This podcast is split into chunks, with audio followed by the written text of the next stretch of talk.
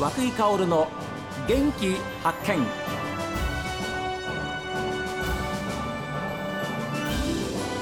おはようございます。和久井薫です。和久井薫の元気発見。一日の始まりは私が発見した北海道の元気な人と出会っていただきます。今週は農業の話題なんですが音更町対馬農場の対馬明さんにお話を伺っています。僕の経験から言ってもねどどっかに遊びに行きました、なんとかって言った時に何を覚えてるかというとあの笑ったことじゃなくてね辛いことしか覚えてないんですね行き先で。はいはい。実は。うん。それであのあ辛いきつかったって一言が出るまでのは体験が必要だと思ってね、うん。それで何らかのあのやっぱ作業体験をうん。してもらうと、はい。まあ、朝食は今の子たちですからね食べない食べない。食べない人たちが多いの。どうだいったら食べてないねとかね。実は最近、朝は食べてないですし最近何日間も親の顔もそういえば見たことないなと。えいう子たちがやっぱり多くて。で朝は、まあ、うちで採れたてのねあの自家用の野菜を出してサラダを出してどうだっていうのを出したら全員よく食べるんですよ。いや猛烈に。ー。そうでしょう。でこれはどんな栽培をしたんですかって言うから、いやいやいや普通ですって。いやいや嘘だ。いやいや普通ですからって会話をしてる。いやだってそこでねあの取れたてだからと、そこですよね。そうなんですよ。やっぱりね取れたてはまあ僕たちは毎日普通にそれを食べてるんでうん。あの実はそれが普通の味なんですが、はい。都会の子たちから知ればね、特殊な味なんだなと。あだからいあの本州から来る人たちがね、北海道に来たら全てが美味しいとあ言われるところがきっとそこなんだろうとああまあ今までのも含めて、ええ。今までの農業との違いもあるでしょうしこれからさらにまあ十勝を含めた農業を発展させていくためには何かこう考えてらっしゃいますいやか発展というよりもね、ええ。あのまずどうあるべきか。い毎度毎度あの、まあ、今目線がねえ。さすがに僕もこの年齢になったんで、ええあの世界を見ながら農業をやってるんですよ近年。ああらすごい。世界人口が80億を突破してはい。僕見ると毎年植え毎年ね植え死にしている人がいてはい。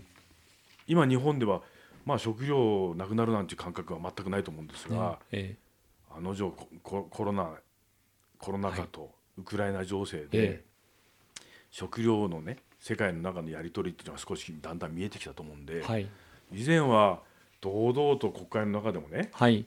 買えばいいんじゃないですか、うん。食料買えばいいんじゃないですかっていうのが今食料安保って堂々と言われるようになってきたと。あ肥料もお隣の中国から買ってたんですが、ええ。中国が日本に肥料は売らないと、はい。そういうふうになったり、ええ。それはなんで言ったらそれは中国で肥料を売ってる場合じゃないと。自国の食料が足りな足りなくなるんでね肥料が大大切だというようなことことでね、はい。やっぱりこれ日本も今なんとか売ってくれてるんですがえ僕の勝手な推測は今アフリカ諸国にヨーロッパであり中国の資本が入ってあそこがしっかりと今工業化に向かってるんで、あそこの飢え死にしてる人たちが行員になって社員になってこれから食料、肉小麦をしっかり買う国民になっていくはずなんでね。その時にうん。どこの国が日本に食料売ってくれるんですかと。はい。大変なことになるんでこれこれからの農業っていうよりもねはい。これ農業っていうのはたまたま今食料に関わるしええええ業なんで、ええ。食料に関わる業はこれ求められるというか取り合われるというかね、大変なことになっていくと思います。もっと今よりもどんな形であの量を生産して安定してっていうことをやっていかない限り、食取り合いにな料取り合いが始まってます。うん。でそれに関わる資源がやっぱり日本にいろんなものね入ってこないんで、はい。あの日本の中で、うん。あのやっぱり持続可能なはい。完全に持続可能な農業、食料生産であったりこれいろんな工業生産のものもね、はい。えー鉄であったり石油製品もあのやっぱり植物由来にね、うん。変えたものでいろんな製品っていうのを早い段階でやっぱり今研究が始まってるんですよねはい。作り上げていかないと、えこの日本どうなるかと。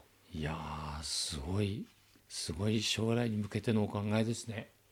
はい。今そういう思いでやってるんで、はい。あのまだまだ先が遠くて、え何があっても驚かないですし、うん。あの楽しいですね。楽しいっていうかね。いいですね。必須なうあの職業なんで。うん。はい。